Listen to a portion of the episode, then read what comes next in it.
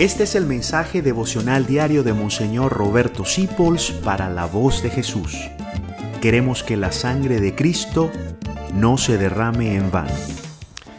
Esta frase, como todas las de San Francisco de Sales, son lapidarias. En nosotros todo lo excusamos.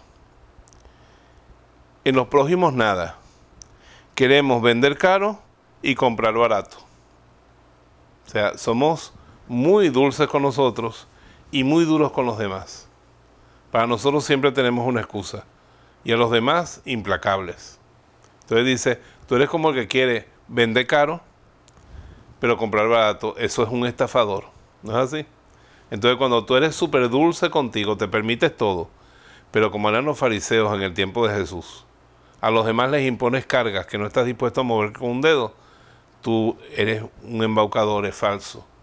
Tenemos que aprender a ser más bien como San Pedro de Alcántara, que dicen que era sumamente dulce, tolerante, condescendiente con los demás y muy exigente consigo mismo.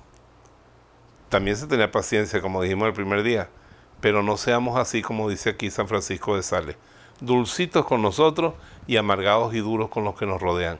Tratemos bien a la gente, que eso es lo que nos quiere decir San Francisco de Sales. Gracias por dejarnos acompañarte. Descubre más acerca de la voz de Jesús visitando www.lavozdejesús.org.be. Dios te bendiga rica y abundantemente.